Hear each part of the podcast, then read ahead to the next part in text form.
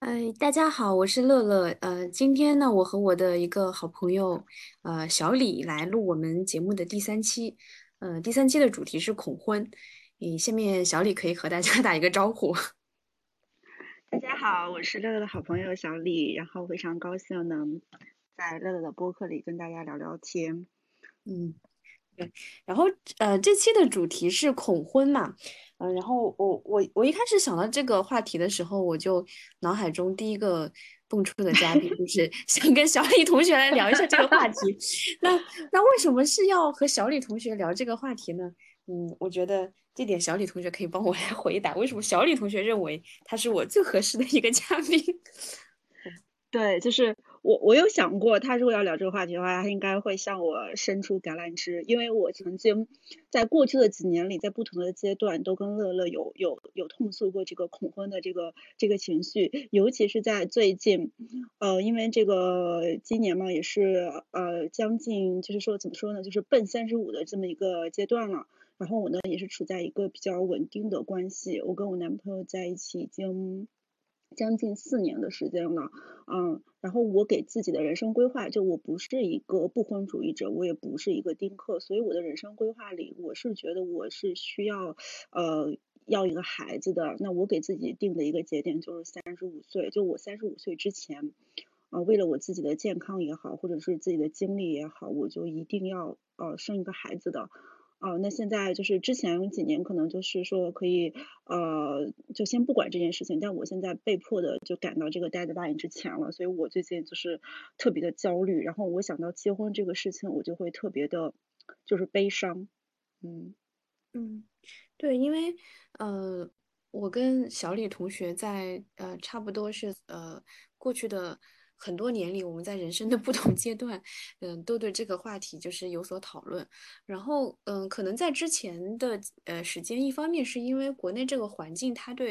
婚姻的讨论没有到那个程度。嗯，我们大环境对女性在婚姻中到底是呃处于一个什么样的地位，其实是缺少一点反思的。然后，另外一方面也是因为我我们两个人的年龄其实也没有到了一个你。不得不去考虑这件事情，以及你可能自己不太想考虑，但是反复的被周围的人去提醒你去考虑这件事情的一个阶段。嗯，所以说呢，就是恐婚这件事情，就是到了现在这这近两年左右呢，就成为我跟小李同学 日常聊天一个反复、反复、反复提及的一个话题。啊，所以我们今天就一起来，呃，录这样的一期节目，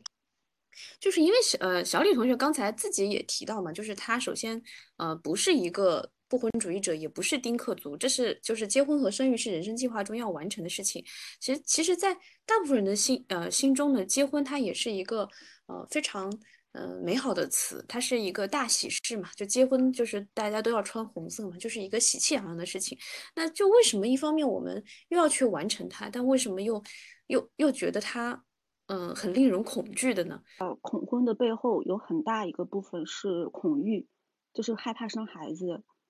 嗯，这个我觉得可以占到我恐婚大概百分之六十。哦，曾经我在呃刚刚跟我男朋友在一起的时候，我觉得恐育可能会占到百分之九十的这么一个一个程度。但是现在随着我就是因为你在一起时间越长，你跟这个对方家庭的这个接触也就会越深。随着你跟对方家庭的这个接触的越深呢，你就会觉得说，除了生孩子之外，你还会面临到一些别的问题。那最直接的就是，我觉得只要我结婚了，哦，结婚做一个分水岭，我就被迫要去，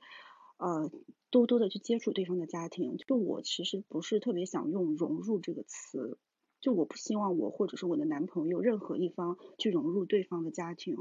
我觉得就是我我我在形式上还是看的非常重要的，就结婚就一定是两个人单独出来过日子，就脱离对方的家，就脱脱离各自的家庭，一定不要去融入对方。然后我个人的性格呢，就是一个，呃，边界感比较强的。就我从小到大的生长环境也是这样的。就我从我读书、找工作，一直到我现在，我每次的决定，就是关乎人生重大决定这块，全都是我一个人做的。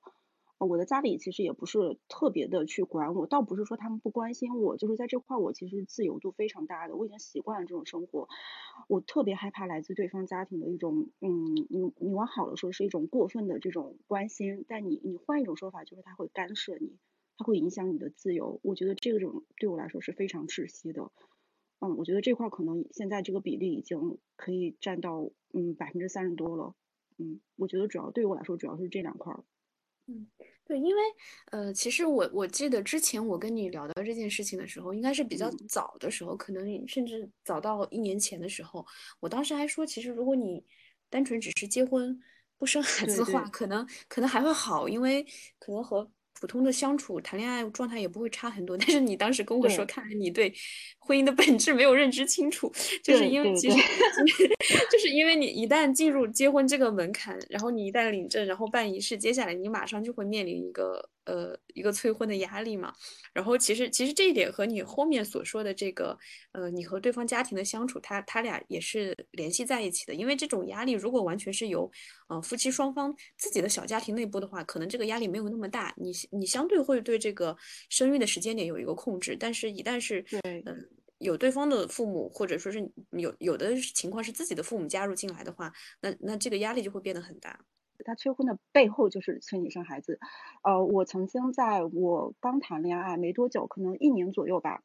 就我当时可能还没有说跟我男朋友还没有了解到一定的程度，也并没有就下定决心说一定就是去结婚的。但在这种情况下，我是直接有面对到呃对方父母的一个催生孩子的这么一个步骤，他直接跳过了催婚来催生孩子。嗯，这个听上去是相当可怕的，很可怕的一件事情。这其实我觉得是反映了，反映了你你就是他对你就这个家庭对你的一个认知，就是他把你当做了什么？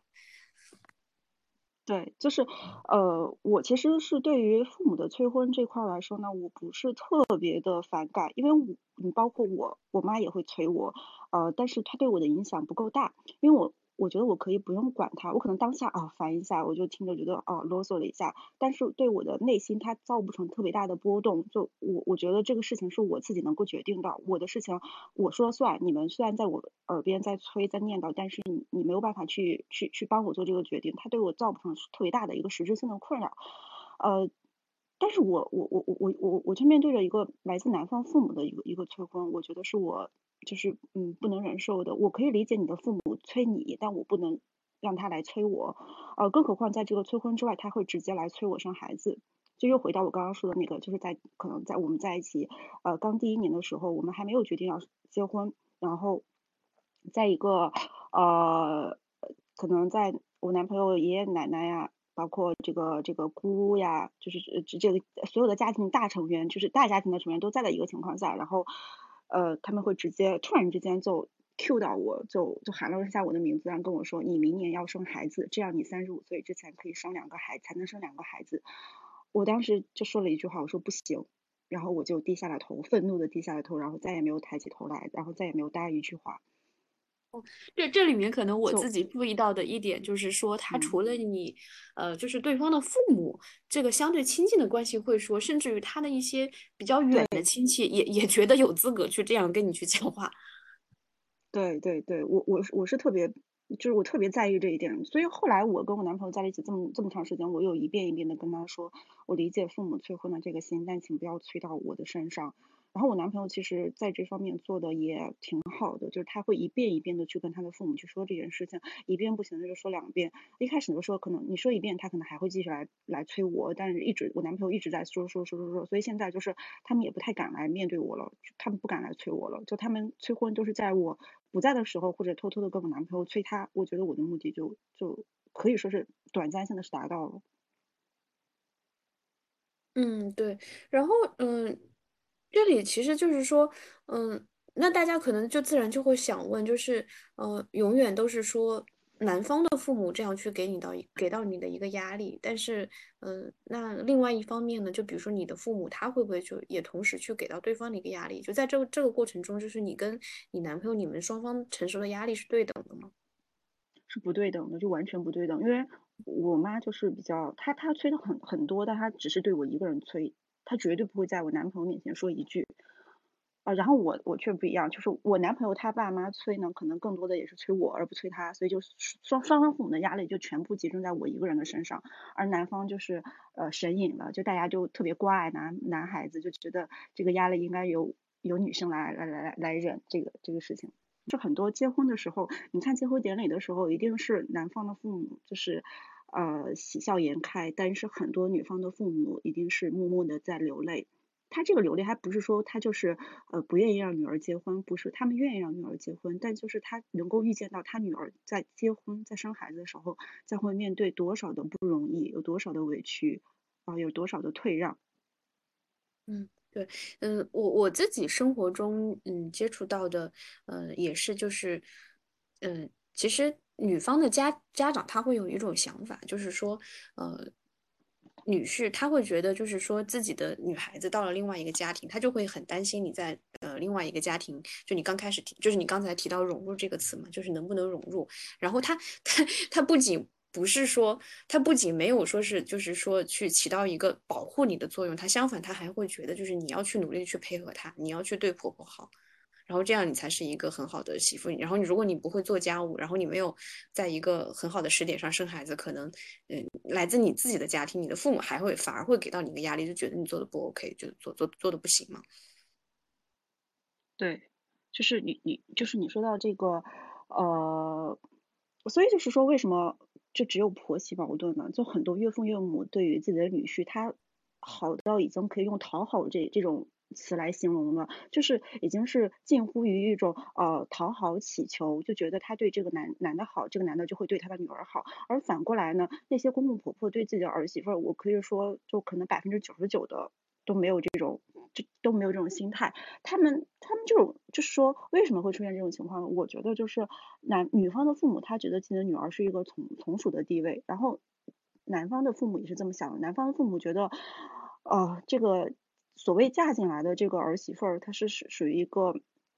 从属者，她属于一个可能地位更低的人，对吧？就是你对一个，呃，难听一点，就是你对一个奴隶，你是没有没有必要去讨好他，你没有必要对一个奴隶好的。就是奴隶这个词，可能听起来很多即将要结婚或者是现在恋爱处于非常 happy 阶段的女孩子可能不愿意听到，但这就是事实，就是可能你在别人的眼里，你就是一个这么一个地位，对吧？就是你这个。婚姻制度就是保障每一个男人都有一个自己的奴隶，对啊，那那你刚刚提到了要做家务，那那不就是奴隶要做的事情吗？嗯，对，嗯。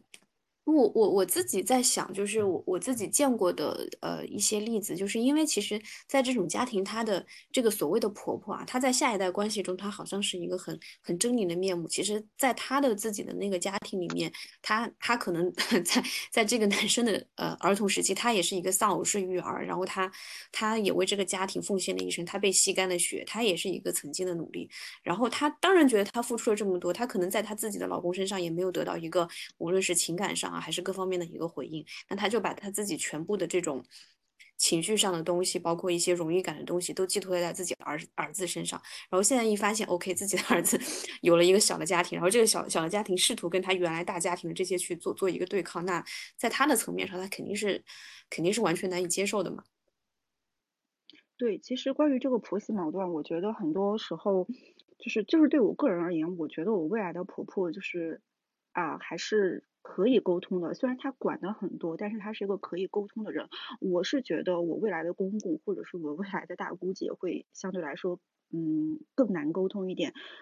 就所以我觉得很多时候，嗯，他并不说是一个完全就是一个婆媳问题，就很多时候公公他的态度其实是更难以改变的，更古板。呃，并且他就会在婆媳的关系这个背后，他被神隐了，就很很少有人会说，哦，公公怎么样，公公怎么样。但是婆婆的一些行为，其实很多时候都是替公公来做的，替未来的公公做的。嗯，是的，就是因为其实，嗯呃，就是大家用婆媳关系来指代这一系列矛盾，就是因为，嗯。你生活中所谓的琐事啊，无论是你做家务啊，还是你生孩子呀，或者就是经常吵架，就是在你育儿的一些理念、习惯上的这些东西，大部分人觉得这是呃女性的一个责任嘛，就觉得男性可以不用负责嘛。那既然这样，就是他主要的争吵就发生在了。婆媳之间，其实，呃，其他人是他，他是从这个义务中，呃，退了出去，然后他又可以摆出一这一种很很潇洒的姿态，然后就说，你看，果然女人之间，呃，勾心斗角啊，然后小心眼啊什么的，然后我们男人就是根本不跟你们吵架，然后摆出一副很很高的姿态这样子来。对的。然后，然后你你在这方面，就是你你你你就是嗯，你觉得就是嗯，来自对方的这种压力有有一些什么具体的呃比较具体的故事可以跟我们去分享的吗？嗯，具体的故事就是我刚刚说的，就是他会越过男方来直接来催到我。嗯，这是一个，还有一个就是，呃，就像你刚刚有多次提到了家务嘛。就这个社会啊，它就是默认结婚之后这个家务是由女性来做的。哪怕我作为一个职业女性，其实我的工作也很忙啊，我我挣的钱可能甚至也不比我未来的老公少。啊，并且我还要生孩子，就哪怕刨不出这些之外，他还是会觉得你是一个女性，你就要多做这个家务，呃，然后你要多做饭。其实我跟我男朋友在相处的过程中，我们两个人其实是呃在这方面是比较和谐的，就我们两个人从来没有计较谁做的多啊，谁做的少，就是不管怎么样，我们都是以一个相对来说就是互相扶持的这么一个态度去共同完成这个这个事情的，呃。但是我们两个人的开心，我我我原来以为我们两个人的开心就是已经是比较圆满的结果了，我们两个人都开心那就 OK 了。但其实男方的父母他会掺和进来，他如果看到了他的儿子居然跟他未来的这个儿媳妇儿一样在平等的做这个家务，他就会觉得他自己内心上他会觉得不开心，他可能不会直接说出来，但他会觉得不开心，这个不开心就会传导到我这里。我就举个比较简单的例子，就是疫情期间嘛，在家做饭的时间也会多了起来。呃，其实很多时候就是我男朋友做，然后我做，就大家就是一个很随机的一个组合。但是呃，只要我男朋友在他的家族群里发一下，今天中午我们做了哪些哪些菜啊，就是说在疫情的这个情况下，我们还可以保持对吧？有肉有菜呀，然后可以生活的还可以，还还挺好的这么一个想想表达这么一个积极的一个态度的时候。就是接下来我未来的婆婆或或者是他们家里的人总会来一句是不是我做的？我觉得很就是这个他他不他不会直接谴责说为什么这个这个饭是儿子做的，在提示你，他不会你，对他对他就是有一种就是这种东西就是一个非常你说不清楚，你不能指责他，因为毕竟人家没有直接去指责你，对不对？但是就会给你造成一个很不舒服的感觉。就我觉得我们是作为。我我我理解我男朋友作为一个儿子，他是想分享自己的生活，嗯，但是他的父母在他的父母看来，他们的关注点不在于哦，我儿子在给我分享他们今天吃了什么，他们生活的还可以。他其实第一的关注点，他就是这个饭是谁做的，而且会默有时候会直接打出我的名字，说哦，这个是谁谁谁做的吧，啊什么什么的，然后哦这个做的不错啊，谁谁谁做的不错啊，什么什么的，就会这种感觉给我的感觉就特别不好。这这是一种 慢性损伤，它它是它不是那种就是一个很很巨大的激烈的冲突，他他你甚至都没有一个很大的理由去直接去反驳，但是他又切实的给你带来了很多困扰。对，然后我我再举一个比较简单的例子吧，就是我我我其实有刷小红书，我发现很多女孩子都有提到过，就是在她们结婚后，有时候会遇到跟。公公婆婆同住的一个情况，然后有好多个呃女生有抱怨过，说为什么婆婆喜欢就直接就闯进她的卧室里来，不管她人在不在里边，或者是说她啊去上班了，结果她晚上回来之后发现自己卧室的东西被动了，这个其实我发现好多女孩子都有抱怨过，就我自己也有也有经历过，就是呃。就是之前我我未来的婆婆其实有跟我们待过几天，就是来来我们的那个家里有待过几天，然后呃我也我也是同样的，我下班回到家之后发现我我的衣服或者是别的一些什么东西有被动过，就这个感觉就很不好，就是这个就是他会觉得他是这个家的主人，哪怕我们两个人是觉得我们俩我跟我男朋友哪怕已经达成了一个一致，就是我们两个人是一个单独的一个小家庭，但是公公婆婆他们会有别的想法，他会觉得。你这个家是从属于他的，他有权利对你做这些事情。因为我我觉得我从来没有看过任何一个儿媳妇儿，她会自己冷不丁的去跑到婆婆的房子里去动婆婆的东西，翻婆婆的抽屉，去动她的衣服。我我好像从来没有看到过。但为什么反过来婆婆会这么做呢？当然婆婆年纪大了，我们有时候觉得她可能没有一定的边界感，但是很多时候她可能也知道这样不好，也知道这样不对，但她还是肆无忌惮，她可以这么做。那这又是为什么呢？在在他的心里，他的儿子还是就是像生活在他身边的一个可能一个未成年的小朋友一样，他还是可以去深入到他的生活中去替他操心，替他做一。他可能并且他甚至他会美化自己这个行为，他觉得是我在替你做家务，你该领情。对对，他会对这个时候就像就就又有一点像我们刚刚讨论的那个情况了，就你没办法说他什么，就 就就你说起来人家是好意，人家帮你洗衣服，对你不在的时候，他还会把你的脏衣服收一收、洗一洗，然后给你晾干什么的，就你又没有办法，你就一拳又打到棉花上，甚至你你这一拳你都不应该伸出来，对不对？这又很微妙。这个这个其实是很多呃很多。就是你你你，因为你讲的故事听上去还是相对一个温和版的，然后还有一个很对对对，我已经 很温情，就是对很很温情的一个面纱的版本嘛。然后然后又有很多他的那种呃婆媳冲突是相对激烈的，但是其实呃那些婆婆她也是会呃她觉得她的初衷也是为了她的儿子好，她觉得我是出于一个好意，我希望我的儿子好过得幸福开心，所以我就开始指手画脚做一些什么样的事情。对，其实我我我一直说的是我我个人的一个一个一个情况嘛。其实我个人来说，我觉得虽然我我我觉得我的公公婆婆可能就是嗯管的太多或者手伸的太长之类的边界感没有，但是其实相对来说，你在中国的这么一个大的基本面下，我觉得他们已经算是嗯相对来说稍微温和一点了。而且我男朋友他是相对于呃嗯相对强势一点的，就是他不是一个撒手不管。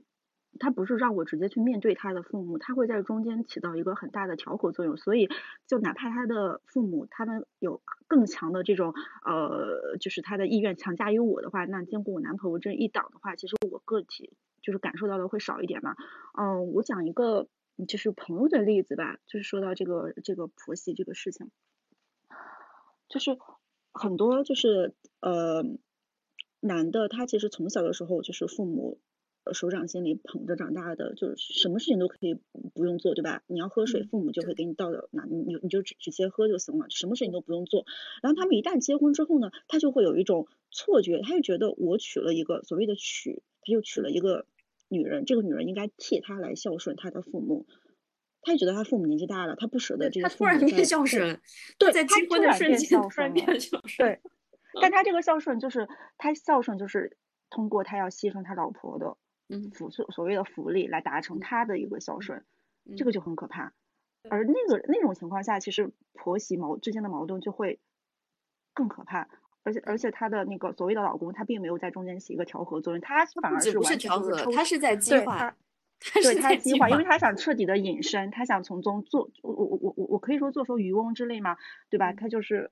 看着两两两方就是争来争去，他什么他他他就对他就他结果一定是得利的。无论如何，他结果一定是得利的。对，因为两两个人，他无论怎么样，就是结论都是怎么样对这个家庭更好，所以他一定是得利的。就所以我觉得很多呃公公婆婆也好呀，或者是嗯岳父岳母也好，就是嗯老年人其实还是要有自己的生活，就是就是适当的时候要学会沉默。就我觉得我妈她，我为什么我我的性格跟我男朋友他们家的一个环境就是完全就是冲突呢？因为我妈她现在，可以说她都没有时间管我，她自己对吧？她打牌，呃，跳广场舞，然后拼多多购物，然后看各种小视频什么的，她自己的时间安排的满满的。就经常我我我我假期回到家的时候，她会说啊，因为你回来了，我我要陪你一起去吃饭，导致我今天没有办法去跳舞，啊，导致我今天这个牌没有办法去打。其实我听了是是一个非常开心的一个一个一个心情，我觉得他不至于把他全部的这个重心都压在我的身上。就如果所谓的公公婆婆，如果他们自己也有这种想法的话，他可以不太把自己的关注点放在自己儿子身上的话，那可能这个婆媳矛盾会减少很多。但是我觉得我妈她可能关注点对于我来关注可能少，可能也是因为我是一个女儿。对对对，这这个其实就是个儿子，我要去说的，因为我我自己观察到，就是有一些家庭，他们，呃，比如说他们要生两胎，当他们发现两胎都是儿子的时候，他们会很不开心，他们觉得自己这个家庭压力会变得很大很大，因为大家都知道两个儿子意味着什么，他要出两套房，他要出两份彩礼，然后如果第二胎是一个女儿的话，他就可以让这个女儿，对吧，收点彩礼来吸血，说难听点的话。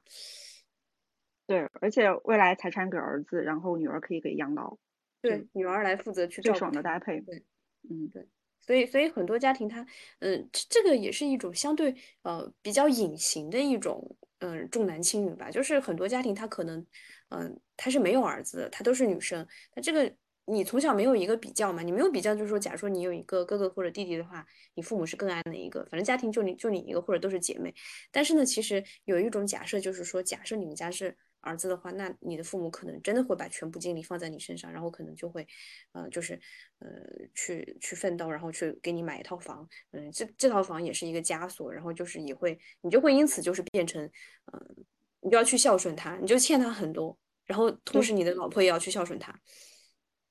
对我，我有遇到过一个，嗯，同事，他的一个婆媳矛盾就非常的激烈了，就是像你说的，因为。你这个作为一个儿子，你从小得到了父母全身心的一个关爱，并且得得到了你全家所有的这个经济的支持，对吧？又给你买了房，对吧？给你安了家，就他很难再去对父母就有一个很，就像女孩子一样，女孩子可能，对吧？就是对父母的抗争性会更大，但儿子更多的是顺从。就我有一个同事，她的她的婆婆。她家可能是一个嗯，就是比较有钱有地位的一个一个人，她的老公就属于一个嗯，相对来说在自己父母面前没有什么话语权，不敢反抗，以至于就是当她生完孩子之后，她婆婆强势到因为一些育儿理念的一些一些一些不一样，可以就是跟公公一起联合起来骂儿媳妇，就是在儿子出差的时候可以直接在家里骂儿媳妇说脏话，就不是一种争吵，这种情况下，这个儿媳这种情况下，这个儿媳妇她自己她自己会去。去抗争吗？就是他的，他自己会去抗争，但是他的抗争的就作用性不大。说白了就是你去抗争没有没有用，因为公公婆婆为什么要听你儿媳妇的？为什么要 care 你儿媳妇的？除非你老公他儿子愿意跟他说，他可能会听一听，或或者是怎么怎么样。但是问题就在于，嗯，这个她的老公他他就是嗯，更多的就是顺从于他的父母，因为他从小可能受到了这种经济的支持太大了，他很难去。去违背他父母的这个这个意愿，嗯，对，所以就很难站到他这一边。我就觉得，就是你有时候确实有很多来自家庭的支持，一个是就是大家都知道这种一二线城市的这种房价，再一个方面就是说，当当现在的就是双职工嘛，就对女性的要求也很高，你又要去生孩子，又要去带孩子，然后你还要去上班，你还要挣钱，因为确实你不挣钱的话，你还房贷靠一个人可能也还不太起。这种压力下，你就要需要需要那个婆婆来帮你带孩子，然后这个时候。然后你们俩有冲突，也不好把关系搞得太僵。对，你的话语权就会弱，就会变得很弱。嗯，是的，就是说到这个，就是我未来要面对的一个，就是我结了婚之后，可能在我生孩子之前，我是不用跟我公公婆婆住在一起的。嗯，就是虽然说这个结完婚之后，这个相互接触的这种嗯深度肯定是比你。嗯，男女朋友的时候要要深的多了，但是毕竟你还是不用住在一起的，你接触了少，自然矛盾也就少了。但是我可能会像你的这个同事一样，就是在我呃生完孩子的时候，我也可能被迫的要去跟公公婆婆住在一起。我是嗯，我可以说是我们两个人是需要公公婆婆来帮忙看孩子的，所以这是也是我一个就是恐婚的一个一个很大的一个点。嗯，要住在一起是一个很可怕的事情。这是这是很普遍的，这这个也不是个案。因为你你如果不想找外面的人帮你带孩子的话，那可能夫妻双方有一个就要去全职带，因为小孩对全职是我们每个人都对对，就即便是育儿嫂，也必须有亲人在旁边看着。对，必须有人在那看着嘛，然后自己又要工作，我们不可能为了孩子就辞职的嘛，这是这是不可能，不生孩子都不能辞辞职的。所以就被迫的，因为我自己的我妈是不可能来就是给我带的嘛，因为反正就各方面的原因吧，我也不愿意就是说强迫她来带。当然我我我也不是说我我在强迫我公公婆婆来带啊，我在就是把一件不好的事情让我的公公婆婆来带啊，就是因为我公公婆婆他自己是非常开心的，他是很想帮他的儿子带孩子的。我这里就是用帮他的儿子，因为。这是他的亲孙子，他他对自己儿子就是嗯满满的爱，以至于他会很开心，他有一个孙子或孙女，然后他来带这个孙女，他会很开心。他对于他来说是一件开心的事，而对于我们来说是一件嗯需要的事情，所以我们就可能就只能就是跟公公婆婆住在一起，然后让他带孩子，而且可能要住好几年，不是短暂的相处。嗯，你这个就像之前我们看到 B 站上那个 UP 主的视频。就是第一个问题就把她老公问问崩了的视频，就是对我看了那个视频，我看到我们要跟公公婆婆同住这件事情。对我看到有有一些崩溃，就我跟我男朋友已经达成一致，就是说等到孩子能够上呃幼儿园或上小学，因为我现在还不清楚幼儿园、小学它是一个上学放学是一个什么样的机制啊。就是但凡我们两个人能够去有能，就是有这个时间去去接送孩子或照顾孩子的时候，我们就希望呃公公婆婆就是可以回老家，就嗯尽量减少接触。我不知道这个话可能是不是又会让一些所谓心地比较善良的女孩子们会觉得我们比较自私，嗯嗯，对他听起来会给人那样一种感觉，其实他听起来会给人感觉很不好，对，嗯，就是觉得你用完就扔。对，其实我我还是就是用对用完就扔这个，我如果有人这么说的话，我可我可能会反驳他，就是就像我刚刚说的，公公婆婆他是非常期待来带孩子的，并不是说。嗯，我们在逼迫他完成一项他不开心、他不愿意做的事情。他们是有这个呃期待来，就他们会，就他们觉得带孩子是件非常开心的事情，对他们来说不是一个负担。所以我觉得用完就就就扔，过河拆桥这个倒倒倒不存在。反正嗯，那你接下来紧接着要面临的一个问题就是说，如果他对这个事情特别有热情的话，嗯，他可能会持续的。包括甚至他，因为因为你孩子的童年时期是他陪伴度过的嘛，那他会持续的掺和到这件事情中来，然后会来就是质疑你的一些做法？对，这就是为什么很多婆媳她其实，在刚结婚的时候还是比较就是平和的一个关系，一旦生完孩子，这个矛盾就立即激化了。对我我是觉得，我我我我我我嗯，我觉得我是一个就是。嗯嗯，自我性比较强的一个人吧，就我觉得这个事情，我的孩子我做主，谁生的谁来做主。我是孩子的母亲，我难道会害孩子吗？我不管怎么样，母乳就我就就简单举个例子吧，母乳也好，或者奶粉也好，或者是呃用用尿布也好，用尿不湿也好，或者是别的一些方方面面的小东西，什么时候吃辅食，对吧？什么时候喝奶粉这些东西。我觉得应该是由我来说了算的，只要我说的不是说有害于，就我由于我的这个认知啊，或者是由于我的这个呃水平的问题，导致我说的这个问题其实是害孩子。如果你有有力的证据表明我在害孩子的话，那那那就是另外一说。在正常情况下，只要他不是害孩子的，一定要听我的。对，这是我的观念。对，这这个就让我觉得很好笑嘛，就是因为。嗯，就母亲节刚过嘛，然后大家都会说什么母亲是伟大呀、神圣的，然后包括我们称呼一些，就我们说祖国也是母亲，说什么山河啊什么，就反正把母亲比比喻的很好很好。但是回到一个小家庭的时候，你会发现母亲在呃很多事情上，他又特别的没有话语权，他几乎总是会去被别人去质疑你做的好或者不好。然后明明你自己是生孩子带孩子，但是好像谁都能出来指责你，就说。都能教教你要怎么去怎么去做这件事情。嗯，有的时候不仅是公公婆婆，你你你你再退一步说，公公婆婆毕竟是孩子的这个爷爷奶奶嘛，也是嗯算是直系亲属，他就可能七大姑八大姨，他就可以在你面前指责两句，这是一个很不好的体验。尤其是很多人坐月子的时候，呃，乌隆乌隆一群人进来围观，然后进来说这个不行那个不行，你怎么怎么样，你们你怎么奶奶有多少呀？怎么母乳怎么样呀？什么什么的。就是一个很可怕的一个一个一个事情，就好像随便来一个人，他都能够指责你。嗯，我觉得这个事情，它表面上好像是说一个发生在一群女人中间内部的事情，就是一个婆婆对媳妇儿，或者说是一个什么大姑小姑子对媳妇儿，好像听上去都是一个女人内部的一些事情哈。但是它实际上其实还是一个，嗯，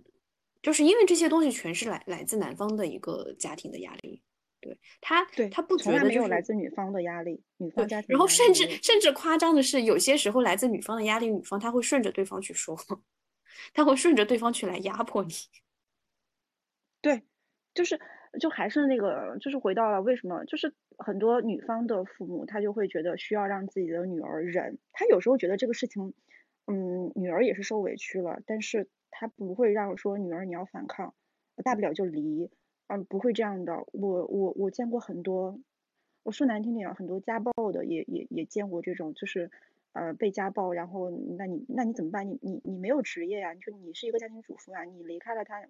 你就可能就是没有一个收入来源了，对吧？你可能难听点，有些人可能确实是活不下去了，因为你要知道中国很大，对吧？就很多呃十八线城市乡村啊，很多女性确实她有可能面临着活不下去的这么一个情况。就就已经被家暴了的女性，她可能得到父母的一个反馈都是为了孩子忍一忍，或者说为了这个家你要忍，她不会说去劝这个女儿，你都已经这样了，你也不要不要考虑一下离婚。他从来不我觉得，我觉得他这个这里面的所谓的为了孩子，其实是一个很很表面的理由。实际上的理由就是说，当这样的一个女性她离婚的时候，因为那她首先她没有居住的，她没有住房，然后她也没有经济来源，那那她怎么办？她只能回娘家，让自己的自己的父母去养。那对父母就是父母就是不想养。他所谓的为了孩子，其实是其实是现实层面的这样的一个一个问题。对对对对。就是所以说，就是为什么我们说，就是当一个女性结婚了以后，她就她就是无家可归的。对对。我我也看过有些有些地方，它所谓的一个就是公平性的设计嘛，它就会讲，就是说，嗯嗯，也其实也不是某些地啦地带了，就是我们中国相对传统的一种设计，就是呃，他们会觉得很公平，因为你女方虽然父母不给你准备房子。对，但是你可以，男方会给你出彩礼，然后男方出房子，然后你去了呃男方家里以后呢，然后你可以去居住在男方的房子，就就听上去好像是。是公平的，对不对？你你去了对方家里，你还是有一个房子，对不对？然后虽然你父母没有给你买，然后你去男方家，这个男方假如有一个姐妹的话，这个姐妹通常呢也是被这个男男生去吸血的，她可能也付出很多，然后然后但是这个家的财产都给了这个男生，呃，但是呢这个姐妹没有关系啊，她可以去自己的老公家里去继承一些东西，听听上去是这样的，好像就是最后每个人反正都分到了房子嘛，但是呢实际上就是说，嗯，那是以前那是一种传统，那我们以前呢就是。大家对婚姻的想法也很很简单。其实以前在古代也不太讲爱情，什么爱情是一个非常现代的概念啊，就很晚才出现的一个概念。那那以前你结婚，然后其实当时的女性没有一个特别严重的问题的的情况下，也是不允许休妻的嘛。然后即便是寡妇，其实她的婆家也是要去去有奉养她的一个呃继续去呃救助她的一个义务在。那这种情况下，女性她确实是始终是，当然她其他方面地位很低，但她经济的那个东西始终是保长就是保持着的。但是现在我们不一样，我们。现在的整个的婚姻法呀，包括我们的制度啊，它，它又，它跟以前完全是不同的。然后你现在你去跟男方去结婚，OK，你现在是免费的住到了一个男方的房子，那将来离婚怎么办呢？对，对呀，怎么办？你你得到的永远就是一个居住权，就像你说的，就是一个男方他自己有姐姐或妹妹，当他结婚的时候，或者是姐姐妹妹结婚的时候，他他这个家庭是把他的姐姐妹妹赶出去的。就像他的老婆被他的原生家庭赶出去一样，就是不管是呃他的姐姐妹妹也好，或者他老婆也好，他们永远是没有自己的一个一个一个一个房子的，他有的只是居住权。可是这个跟男性实实在在掌握在自己手里、自己名下，或者是说将来有一天离婚的时候，法院一定会把这个房子会判给男方的这么一个实实在在的资产比起来，那就是可以说什么都不算啊，就很虚啊。对，就说女性为什么？比较贫穷呢，对不对？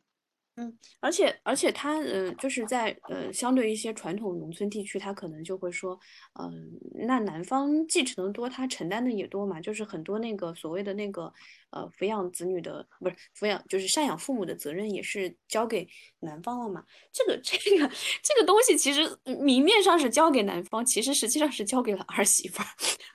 对，就很。是的，就是房子是儿子的，然后责任是儿媳妇的。然后，对我其实，我其实很在意这一点，就是我可以说是一个，就是方方面面，就是我不管是实质上你能够掌握在自己手里的权益也好，还是说咱们就只是谈一谈形式，我都是要做到，嗯，我不要吃亏，就哪怕只是说一说，我也不要吃亏。就比如说你刚刚说的这个，就是呃。结了婚之后，好像就是男方所谓孝顺父母，或者到时候的给父母的养老的责任又变到了儿媳妇身上。我是在可能在一两年之前，我跟我男朋友清晰的讨论过这个问题，就是，呃，你的家庭你去负责，我的家庭我来负责。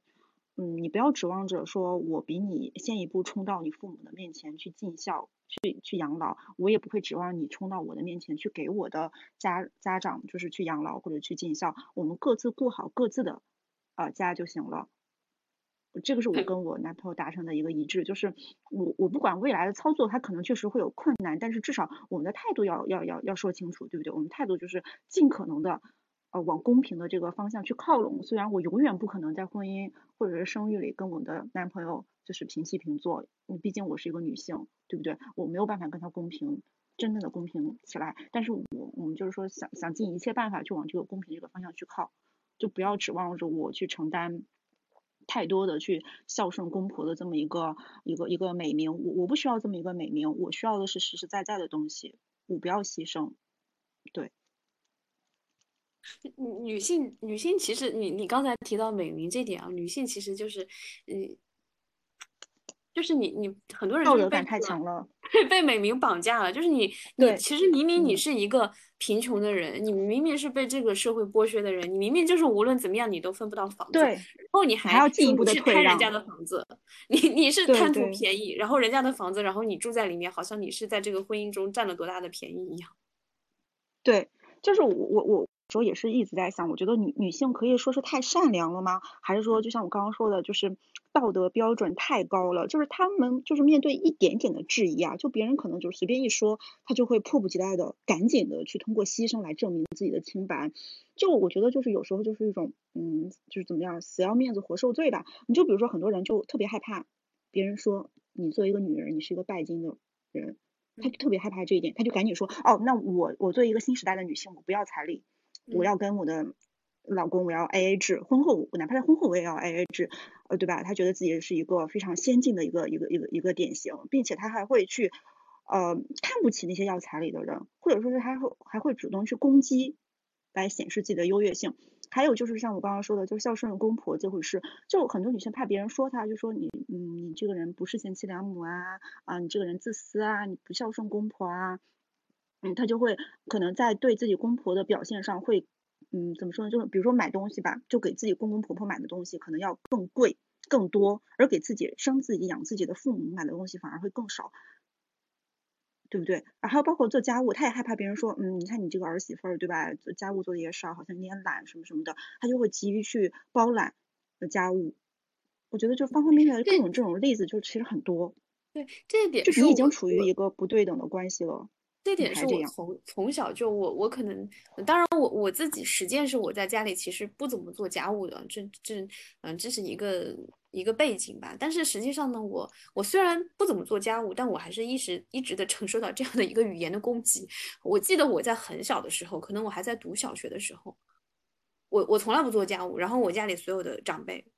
亲戚，呃，也包括我的父母，就会说你这样以后，你你结婚了以后，你人家是要骂。对，我也我也面对过，我我我我在我当时只是一个小学生啊，我就要承受这些。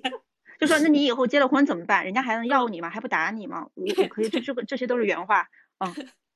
对，然后然后对那个时候我只是一个小学生，我我相信没有任何一个男生他他可能长到三十岁他都不会听到这样的话。对，就是就又扯开，就我们就随便聊吧，我又扯开了一点，就是。你你会发现很多女孩子在见家长的时候，她就会在，就是各种就是论坛上呀或者小红书上提问，说第一次见公公婆婆应该怎么办，第一次见男方的家的家长该怎么办，要不要去洗碗或什么的。你从来不会看到一个男性有这种困扰。嗯，不是说你在网上看不见，你在现实生活中也从来不会有这种困扰。我其实啊，在我跟我男朋友在一起三四年嘛，就在三四年前，我第一次见家长的时候，呃，当时的我还是比较幼稚的，就我也有这种困扰。我觉得我我表现怎么样，我要不要去呃表现出活泼开朗，去讨这个。呃，老年就是长辈的喜欢，要不要去象征性的表示一下？嗯，就是干这个活儿。但我男朋友说你你你肯定不用干的，肯定也不会让你干的。呃，但是我有我我确实有有这个想法。嗯，然后在我前期跟我公公婆婆接触的这个过程中，我也是尽量的就是多说话，因为我本身是一个话很少的人。我是一个确实一个沉默寡言的人，但我确实在他们的面前，我表现出来一个活泼开朗的一个小女孩的一个形象，讨他们的喜欢。但是我经过几次观察下来，我发现我男朋友去我家毫无压力，第一次就毫无压力，而且在前几次他从来就他不他他就可以不说话，因为我们两个人是不同的地方的，我们的方言就是一南一北，就完全听不懂。他可以就坐在那里玩手机，别人不跟他说话，他也毫无负担，他也不是说我去我去主动的去说什么，就他他。嗯，就他没有这个想法，他他觉得很开心，很舒服，就很舒服的坐在那里。嗯，经过这几次之后，我就我就变了，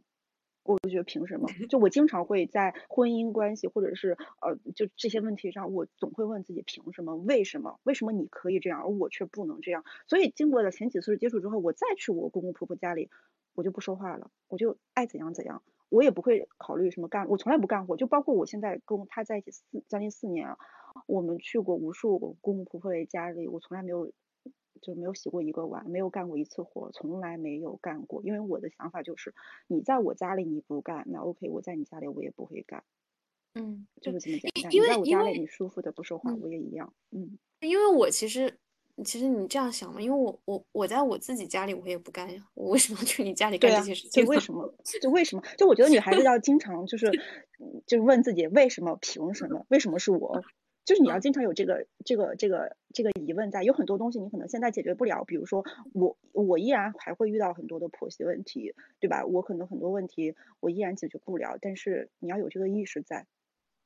那其实因为因为我我现在看到呃恐婚这个词，它不是一个特别新的词，可能在我我觉得在十年前我在互联网上自由自在的冲浪的时候，就看到很多人恐婚，然后当时也会看一些呃电影啊，就比如说。结婚的前一夜就跑掉啊什么的，但但我自己觉得，其实，在十年前我们看到的那个恐婚和现在我们很多人，就是至少在网上大家去讨论这些恐婚，其实也也不是很一样的。当时那种恐婚可能更多是，嗯，你对一个关系的一个不确定，还是一个很很浪漫的一个很怎么说？对，就可能是你你你想向往一个这个人是不是你的真爱？对，就可能或者说你向往一个更更浪漫的生活，然后你可能会对这种稳定的一成不变的东西，你有一点恐惧啊之类的，还是很浪漫化的一些东西。对对对，所以，我我我们当时其实，嗯，就那个时候，就当然你你向往浪漫的东西，就是说明你对婚姻的看法，就是说一个稳定的、安逸的一个生活嘛。就当时大家对婚姻的想法描绘还是比较美好，但是现在在现在大家再去。聊恐婚的时候，其实不太一样，就是会觉得你当你进入，对对对，你你进入一段关系的时候，就是婚姻关系的时候，其实，嗯，其实面对的是非常复杂，然后非常一些，呃，鸡毛蒜皮、鸡飞狗跳的一系列的事情，然后可能会改变你的整个生活，嗯，然后嗯，然后他他。就是当你进入婚姻关系的时候，它不单纯是就是说，呃，夫妻两个人的一个结合，它还是就是双方大家庭的结合。然后在双方两个家庭的影响下，就是两个人，呃，所谓的这个小家庭吧，就是双方他的一些操作也可能会有所变形。然后这中间可能也会有一些比较，就是恶性循环的东西会存在。对，为什么女方她？父母干涉的少，而男方干涉的多。其实这个，这可能和连着我我我上一期那个稍微有有一点连在一起，就是说，嗯，也是大家在讨论惯性权嘛，就是因为男方他觉得你的孩子是他们家族的一个传承，对，要去对是他们家族姓氏的，嗯，一个传承，所以说他就有一个话语权在这里。但是你你的父母其实是是无所谓的，就女方家里没有这种延续感在这上面。对他传统的，我我我就说传统来说，他会觉得你是个外人。嗯，对，就就很多人他会说，嗯，信什么跟谁信都一样，是一个是一个小事。其实，嗯，不，我觉得不是。就我他在他在表面上好像是那样的哦，但是他背后，你你你就会发现，你生活中受到的很多压力都和这个都和这个挂钩。其实我个人觉得，就是所谓的重男轻女啊，所谓女性地位很低啊。其实本质原因就是女性没有惯性权。就是你你你像很多时候，你你说这个我们说女性的这个遗传更稳稳定，对吧？你线粒体的遗传你可以追溯上千年之久，但男性的遗传没有这么稳定。或者说，呃，就像你你之前也有说过嘛，说女性你才可以保持保证你这个孩子是自己的血血血统嘛，对吧？你这个这个孩子生出来不能保证这个他的父亲是谁的，就是你可以举出很多例子，就证明确实这个孩子跟母亲的这个连接性更强，遗传也是来自于母亲。但为什么这个性？却被男的抢在了手里呢。就是我我之前我有一个邻居啊，就是他生了两个女儿，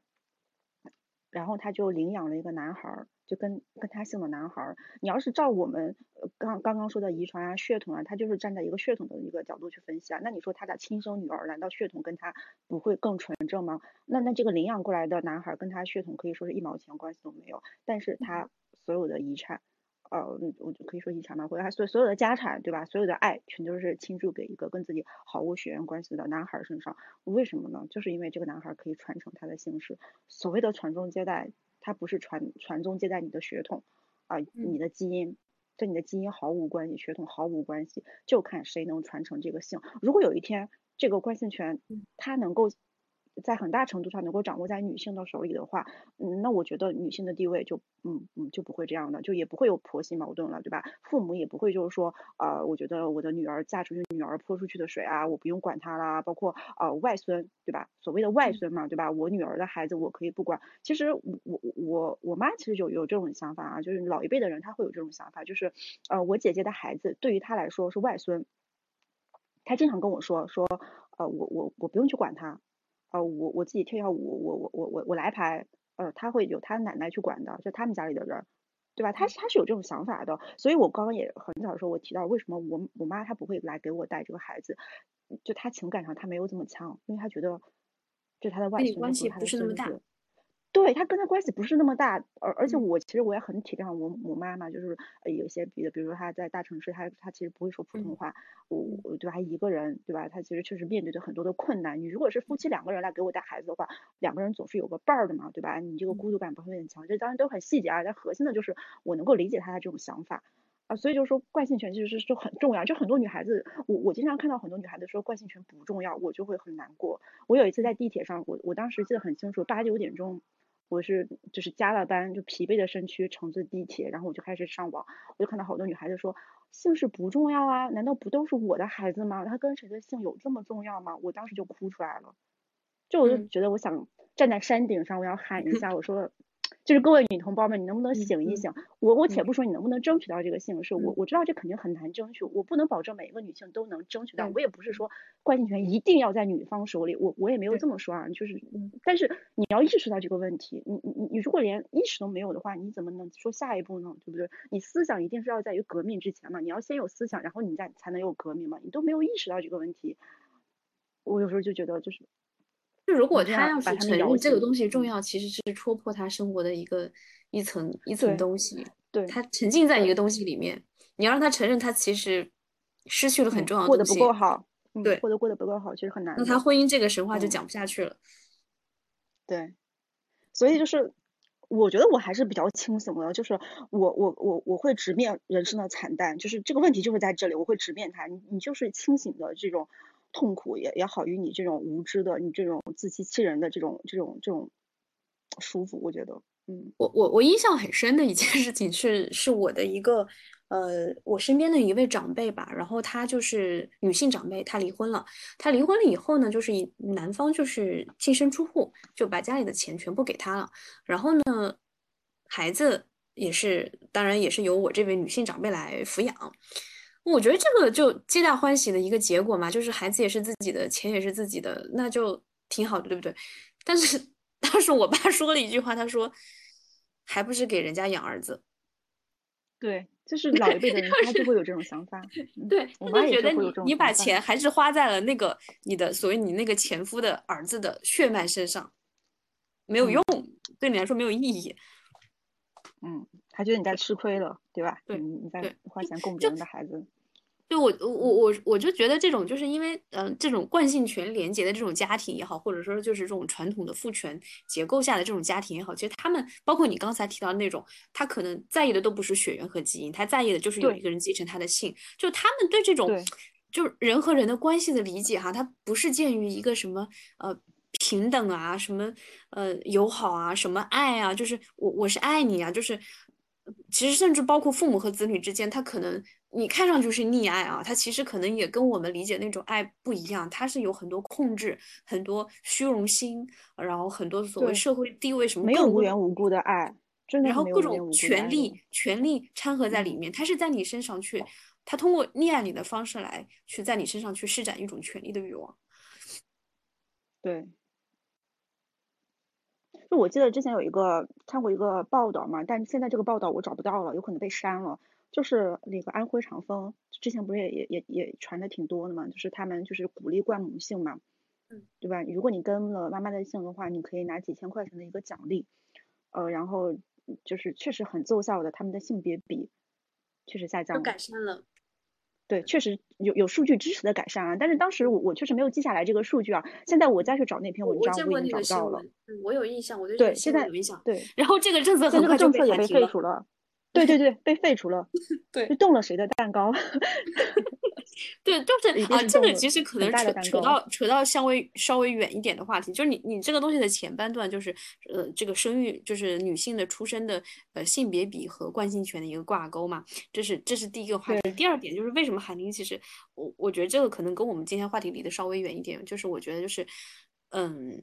当男性的利益被触动的时候，其实社会是很危险，他们就会起来闹，他们会暴力。但是女性被坑的时候，他们最多也就是网网上发发帖，也就是骂骂国男，骂 骂你这个男的不行。对，他他他最激烈也就是说点脏话什么的。但是男的他会杀人。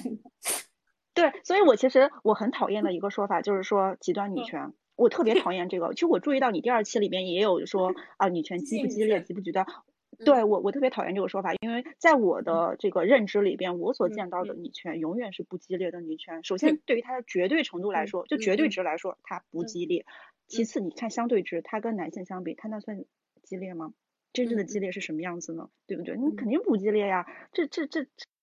水花呢？为什么要招去冠上一个极端，一个一个激烈，对吧？就嗯，包括现在所谓呃很多人提到的，就是最最激烈的女权，就是呃。日韩的韩主要还是韩国了，韩国女权的一些他们的一些做法嘛，他们就是说不结婚，然后不谈恋爱，然后如果怀孕是男胎的话就堕男胎嘛，就是堕男胎。然后我就想，我们已经堕女胎多少年了，是不是？对啊，就是每天堕女胎，然后他现在堕堕男胎，可能这部分人也也都是很少的一部分人哈。然后这个就又跟嗯激进激进挂钩，而且它只是一个男胎，就是堕胎其实是。它比遗弃女胎、杀女婴、生下来以后直接直接去溺死，它的程度是要轻很多的。它不侵犯人权，然后，然后包括我们我们现在每天女性就是直接去遭受的一些事情，就是比如说婚姻中遭受的一些事情，家暴也好，然后婚内强奸也好，然后你种种的精神上的折磨也好，这个都是一个非常非常轻的一个行为。然后这个居然也已经是我们这颗。对吧？我们这个地球上最激进的一帮人了，也也就做到此为止了，对吧？跟我们每天看到的社会新闻相比，它真的是非常温和的一种行为。对，所以就是，嗯，就就就还是回到我刚刚说的，就是我觉得女性太善良了，太温顺了。你就长期以往，你从小的生长环境就是对你进行 PUA，对吧？你到工作中还是对你进行 PUA，就就自私一点吧，就是多为自己想一想吧，多问问为什么、凭什么嘛，就不要。对吧？不要道德感太强，一怎么样就别人指责你啊，你好激烈，你就赶紧说哦，我不激烈，我不激烈，不好意思，我不激烈，我只是田园女权，我是温和女权，或者哪怕说我不是女权，我支持，对吧？我支持平权什么什么的。嗯嗯，我我觉得正是因为女性的道德感特别强，她才会像比如说像你今天这样说，我觉得女性道德感不要太强，就真正没有道德感的人，他是不会去讲这句话，他可能做了所有的坏事，他还觉得自己很很有道德。对我们哪怕说他觉得他孝顺，他觉得你不孝顺，对你疯了，对，嗯，确实，我觉得很可笑这个事情。对，就他在压迫你，然后，然后他发现你你那个不同意的时候，他就觉得你这个人自私，然后他来攻击你，然后，然后这个时候女性就会说是我是一个自私的人，他但是他其实只是保护自己的利益而已。对，其实我我对像我说的，我说你要做一个自私的人，你要你要不要道道德感太强？我并不是说对吧？就我们是有一个 底线在那里的，对吧？我们并不侵犯别人的利益嘛，我们只是保护自己。我们只是在尽可能程度上稍微 稍微稍微的不要让我牺牲那么多，好不好？我就是有一种恳求 的姿态，说不好意思，求求你不要让我牺牲太多，好不好？我已经牺牲的够多了，我未来要面临那么多的退让，对吧？就就让我不要退的太，不要把我逼到那个悬崖底下，让我站在悬崖的边上，好不好？就就这种感觉。但哪怕这样，他们还是会说，嗯，你好自私，对吧？你你你太女权了，什么什么的。我今天看到一个特别特别好玩的事情，就是有一个小红书的人，他会指责女权，就一个女性，他会指责女权，他说你们这样会让男的不愿意再娶娶娶女人，还是怎样？就大概这么个意思吧。他说，那我们我们结婚的难度就会更大，就 一时之间我不知道怎么回他。嗯嗯，这这个这个我这个确实有点，我竟无语凝噎。对我我所以，我经常说，为什么男性男性做什么都会很成功？因为他们很团结，为什很多么很多很多男性，他觉得他觉得对女权最大的攻击就是说你以后没人要，对，我然后他觉得现在很多女性，她所谓的这种就是不婚也好，或者说远离男性也好，是在抬高身价，是在要彩礼。对，就你对我经常跟我男朋友说啊，我经常跟他我男朋友说，如果你可以生孩子，并且你生了一个孩子之后跟我的姓，我给你五十万，行不行？嗯，不我行，愿意。男性不会同意的。对他们，当然他他们当然可以说啊，无所谓啊，我愿意啊。我男朋友现在也会经常跟我说，就说你就不说到钱的问题，他会直接跟我说，呃，我愿意为你承担，如果我可以的话，我愿意生孩子，我不愿意让你受这个苦。呃，这就像我我我我愿意给你一千万，我愿意给是你100万因为我没有一千万，对，我碰到过这样愿意给你1000块的男性钱对，我碰到过这样的男性，就是就是就是我的前男友，对，然后我我跟他第一次约会的时候，我跟他讨论过这个话题，然后我说我我说我对我对生育非常之之反感，然后然后我就问他说，我说假如说你你换位思考一下，你愿意吗？然后他说他愿意，他愿意为了一个他爱的人去生孩子，他觉得这是爱情的一个一个见证吧。对，他嗯说这是一个爱情的结晶，这是我们两个人相爱，我愿意为你做的事情。就是这种这种话，可能很多男的就会说得出来，因为他们确实张嘴就来，对吧？嗯，不需要，你知道他没有办法，就现在对现在科技手段没有办法让他兑现。对他无法兑现，所以他就可以随便怎么说，他可能会在我的我们说这个基础上，还会说的更加动人，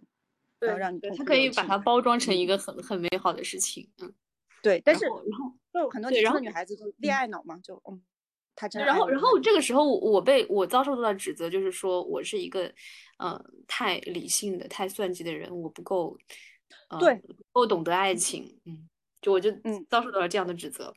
我只不过是要跟你差不多而已，为什么我就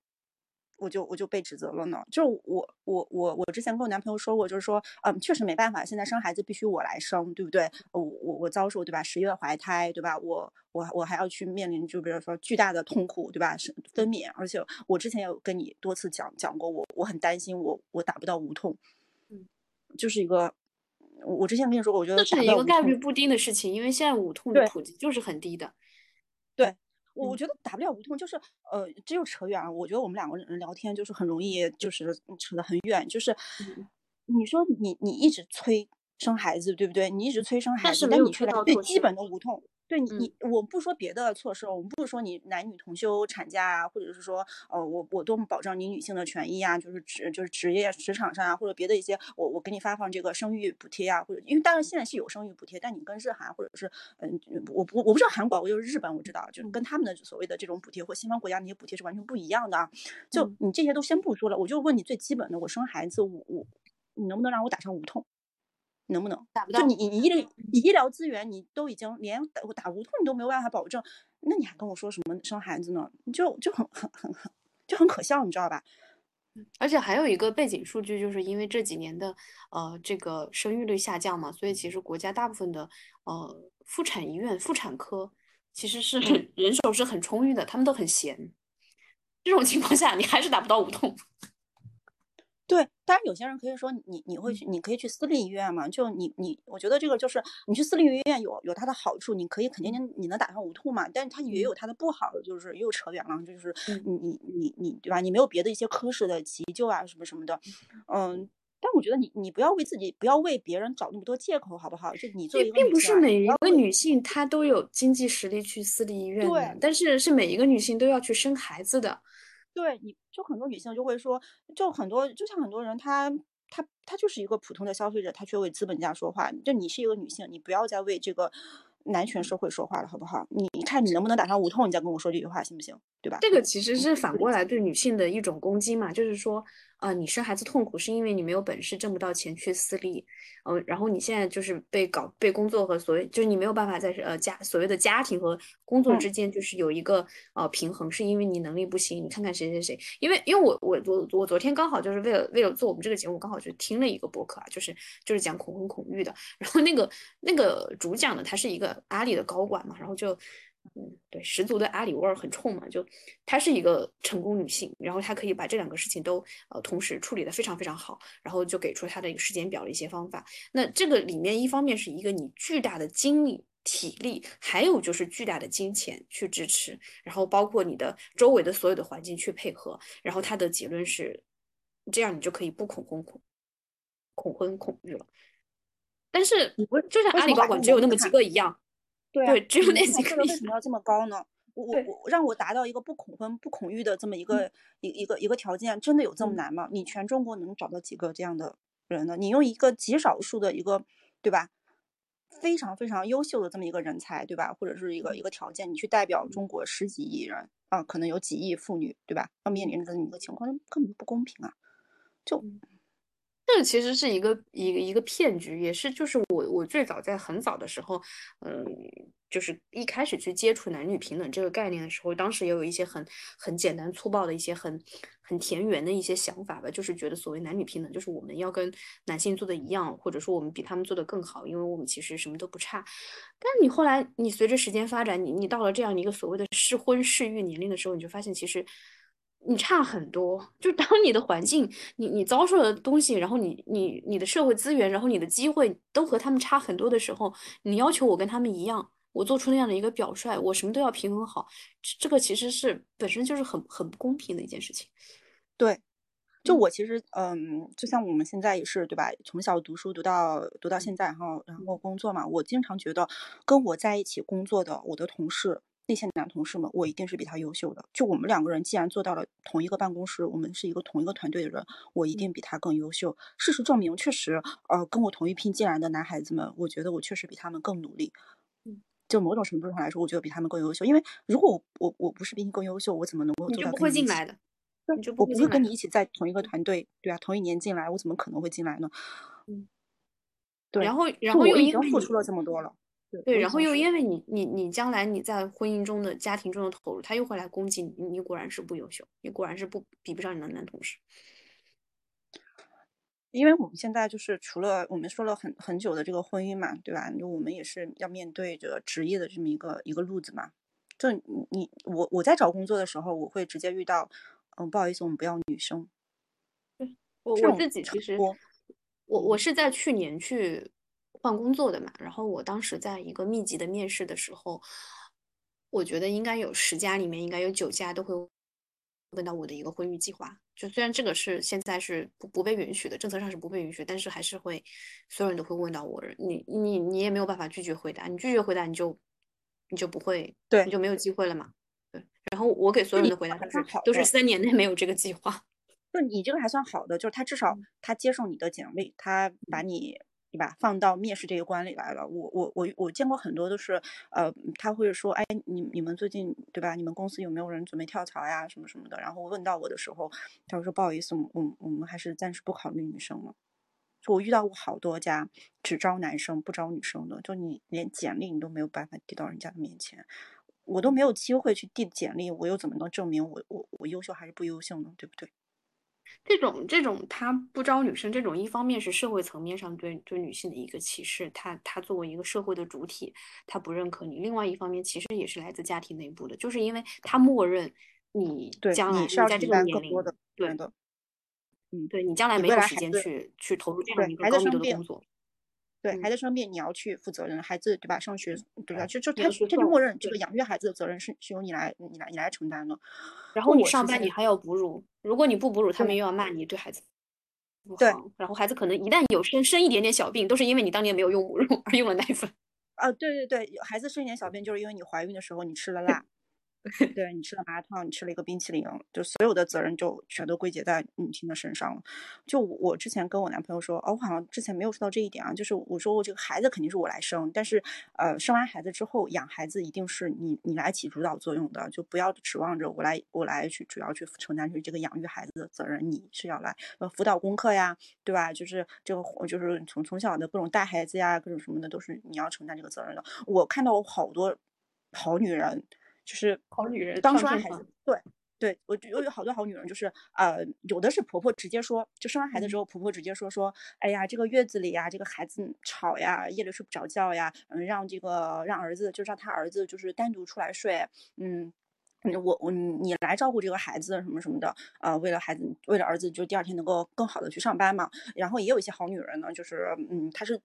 主动的，呃，让自己的。老公老公出去睡。啊，我我我身边的同事就有这种啊，我身边好几个男同事，他就他就是租房子，因为那个很就你也知道一线城市，你的家不会很大的，不会就是你就几一两百平米，就是什么各种人都住得下，他们会租房子，租个楼上楼下的房子，男的就住在楼下的这套房子里面，女的跟这个呃育儿嫂跟这个婆婆妈妈之类的，他们住在上面那个房子去去照顾这个婴儿。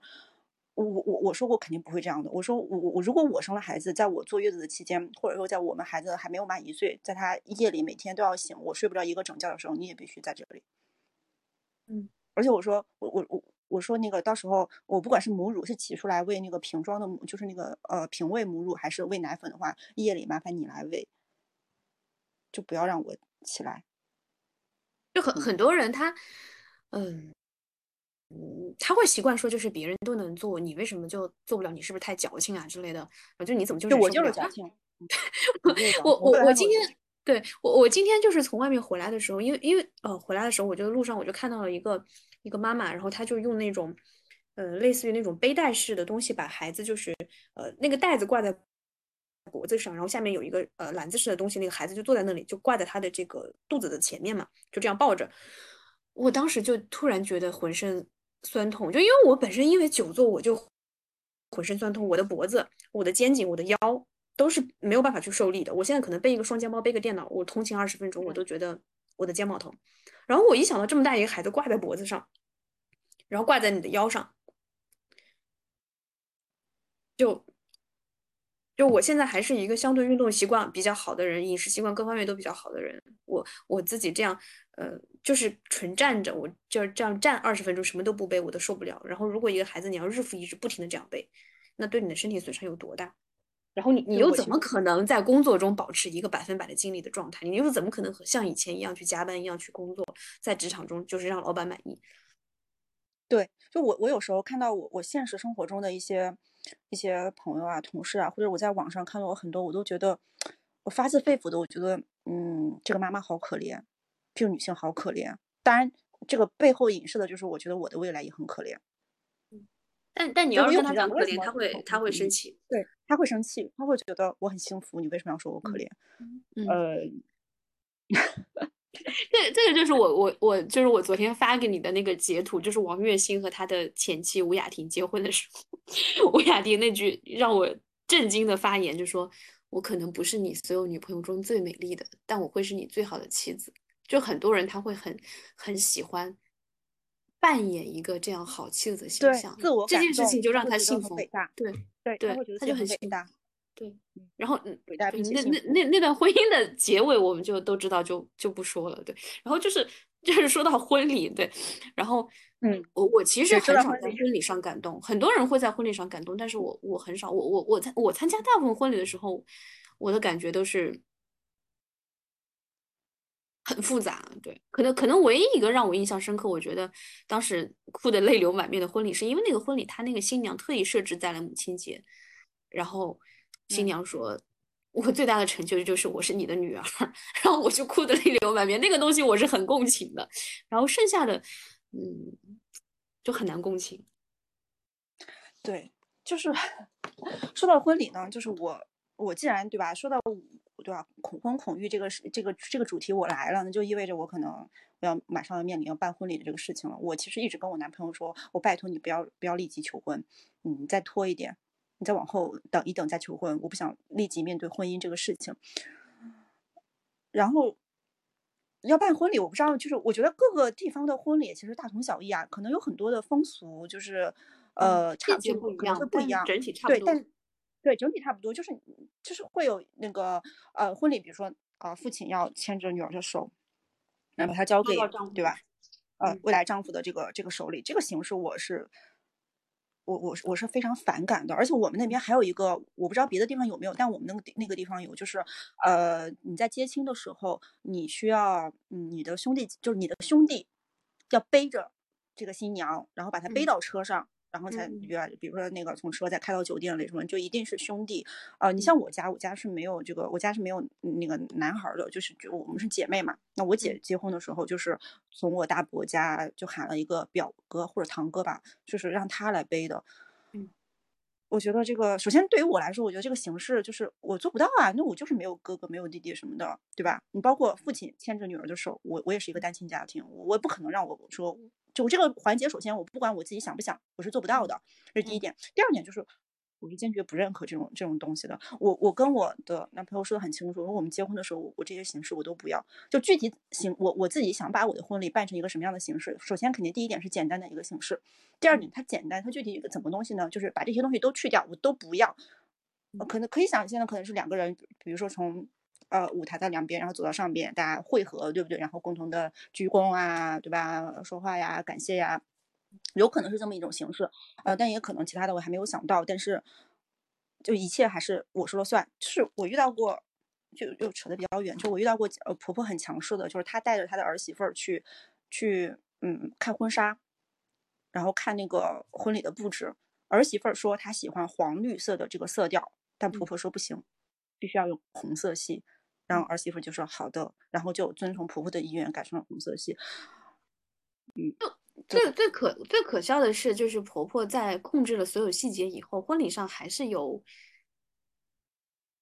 就是女方的父亲交给他的儿子，就是婆婆在这里面还是就双方的母亲都是没有什么话语权的，而且包括这种所谓的父母发言环节，大部分也都是父亲来发言，双方的父亲发言，我很少看到母母亲来发言的。对，就是明明这个孩子从小到大是母亲在抚养，我们说丧，对丧偶育儿嘛，对我我大部分家庭的一个现状，对。这一定是丧夫是育儿，丧父是育儿。我不愿意把它说成丧偶是育儿，你不要混淆焦点，就是父亲没有尽到责任，好不好？就是咱们就说丧父是这个育儿吧。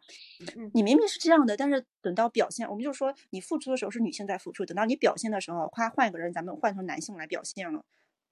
就就是摘取果实嘛，盗取果实。孩子也是你生的，最后是跟男的姓，男男男老差生的孩子，对他们就是占取了所有的果实。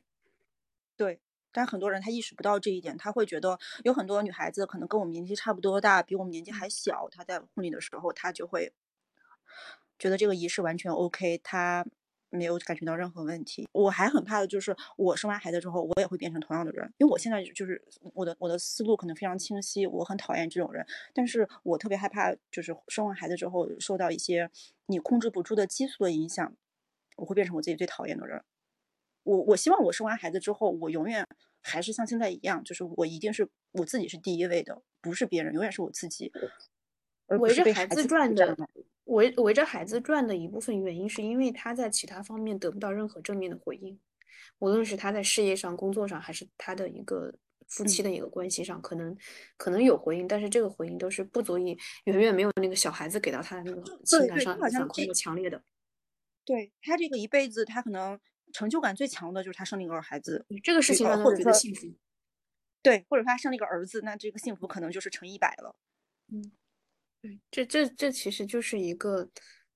恶性循环，就是呃，一个女性她在自己家庭里，嗯，她只能把，就是因为她生育，所以她被剥夺了事业，她被。然后她在可能在其他方面她也得不到一个情感上的援助，她就投入到生孩子这件事情上，然后她在孩子身上投入了所有，然后到孩子要结婚的时候，她就无法忍受，然后她就开始试图去夺回自己的那个她唯一的一个情感的支柱。我其实我在嗯跟我男朋友在一起这么多年，我就是我可以说我无时无刻的不把我我把我所有的想法我都会告诉他，就是包括我看到的一些。所谓的女权的一些思想啊，对吧？一一些例子啊什么的，我都会告诉他，就是你你你你必须要做出改变呀，对不对？就就是那你说很多男性他在这个就是自己老婆跟自己爸妈之间的关系里面，他可以不作为，因为他觉得我反正是受益方，对吧？我不作为又怎样？我懒得去做这个事情。他都知道，他可能知道他他他老婆正在遭受的一些不舒服的事情，但他不会去改变。但我是不能忍受这一点的，就。如果我的男朋友他没有办法去反抗这个东西，如果要让我去直接面对这些东西的话，我我觉得我会受不了。有些男性他可以做到安然的无视，可以不改变，是因为对他们的妻子觉得。是她婆婆一个人的问题，她没有去跟这个男生去讲，所以这个男生就可以真的可以很开心，因为你你不去跟他去讲，他就觉得你你们两个人吵就行了，我就看着就行了。但是如果你每次当你跟你的婆婆在吵的时候，你都要去让她去，她也感觉到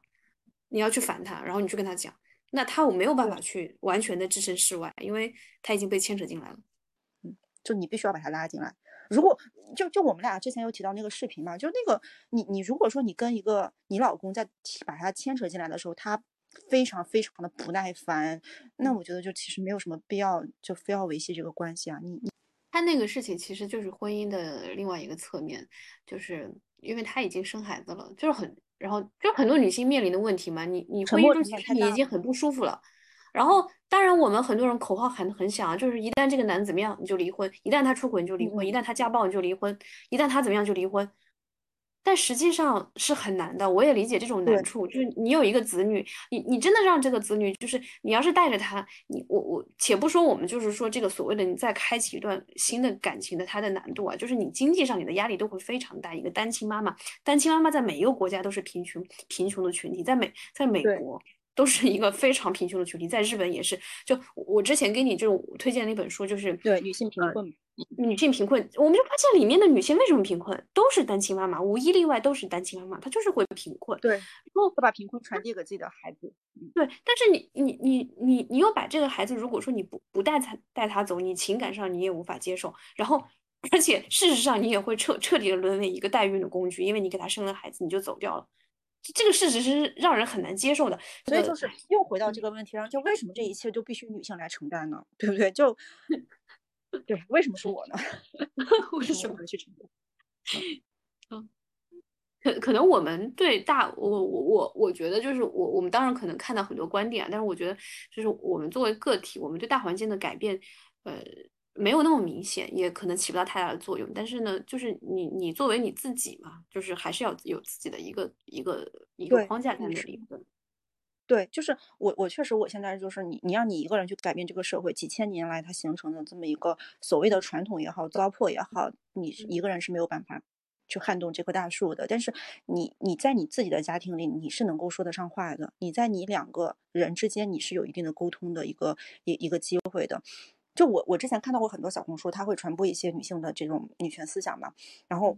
有一个高赞就说你不要给我推这些，拜托，请推给男性。我当时我就说，呃，推给男性，男性是不会看的，他没有，他不会主动去看这个东西的。他有一个时间，他打打游戏好不好？他玩点别的不好？他为什么要看这个？你推给男性是没有用的呀。你你指望着男性他主动自觉的去思考这个问题，并且做出让步？啊，不可能的呀。他他是佛祖吗？他他不可能的呀，对吧？去割肉然后去喂鹰嘛？那不可能的呀。你你就是要推给女性啊。你你能叫醒一个人是一个人，然后你这个女性，然后你你自己有这个意识之后，然后你去跟你的老公去沟通，能沟通。动的话，那当然是好事了。那沟通不动的话，就像你刚刚说的，嗯，确实你要走到离婚啊，或者那个成本又又又又是另外一个考量啊，那个就是另外一说了嘛，对吧？嗯，你像我，我现在就是尽我所能的，我要去跟你去去说这个问题。其实有一种想法，我就说，如果有人听到了我这种想法，肯定会就像你说的，会觉得我是不是戾气太重了？对你是不是力气太重了？你怎么那么会算计？你真的一点亏都不吃呀？其实，即便他说你力气很重也没有关系，他说他的，然后你你只要你你只要还坚持你的就行了，你还要拿到你自己获得的，你你得到的是利益，你失去的是一些所谓的贤妻良母的名声而已。对。对，就是你要拿拿到，其实就是实实在在的东西嘛。你在乎这些东西干嘛？嗯，其实就是这个这个东西不重要，外界的评价不重要。就是你特别在意男性的看法，本身也是一个很，就你追求在男性的这个群体里得到一个好名声。一方面呢，其实你是一定要让渡许多东西的；，另外一方面就是这个本身就是一个很。很不女权的一个做法和想法，就把他们那套标准拿来，就是评价你是否是一个，嗯，打双引号的好女人。你就承认男性是权威嘛？男人的话才是权威，对吧？对对，你要做一个男人心目中的好女人，这件事情就很，嗯，很媚俗。就像一个一个工人说，我要做一个资本家眼中的好工人，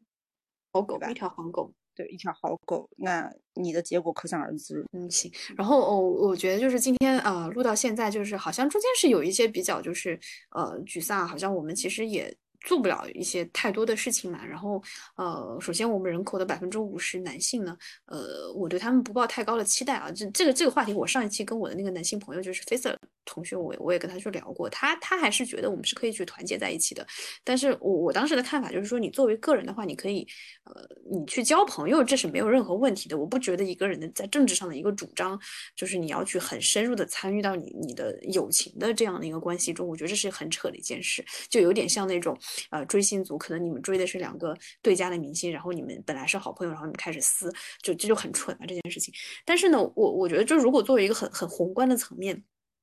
就是究竟我们这件事情要怎么做？那我觉得男性确实是指指望不上。就如果从整个大环境来讲的话，那嗯，但是虽然如此，但我们就是比如说我们在面面对家庭、婚姻、生育这些问题的时候，我们作为一个个体，呃，作为一个具体的人，其实我们还是有一些话语权。我们也要去保护好自己这种话语权，然后也要去呃尊重这种话语权。毕竟我们在很多事情上都没有话语权。那在这件事情上，如果我们又去把它让出去，那我们还能控制掉控制得了什么呢？就这是一件大事，就还是不要把它看看得太轻，就轻轻松松就觉得就是，嗯，可以去进入这样的一段关系，然后去怎么样，嗯，但是但这个话题我我说可能有一点轻巧，就是就是，嗯，因为因为还是我一开始说的嘛，就是当我我在提到我恐婚的时候，我身边所有人都不信，他们就会觉得我我是在，我是在给自己找一个理由。对，这这这这个事情，我前男友也说过，我就是他不信，他不信，因为他当当他跟我讲到结婚这件事情，我拒绝的时候，他他不信我是真的不想结婚，他不信，他觉得我在撒谎，你在嘴硬，对，我在嘴硬，对，不只是他，然后也有其他人人跟我说过，我我每天都在听到听到这样的说法，但是不重要，就像我们说，就是无所谓，就你你怎么看待我没有关系。嗯，我不需要向你去证明我的一个真诚，我的一个无私，我的一个道德。对，我只需要向你做出任何交代。嗯，对，只要我最后一件事情是我我想要的结果就行了，就可以了。这个其实也是一个女性主体性的一个体现，就我只要证向向女性证明自己就可以了。嗯嗯，好，那我们今天这期节目就这样，呃，激动的结束。对，谢谢谢谢小李，没有来得及说。谢谢小李，我我们之后可以继续说，我们可以下期找一个新的话题继续聊。谢谢小李，谢谢小李，对，撒花撒花结束，嗯。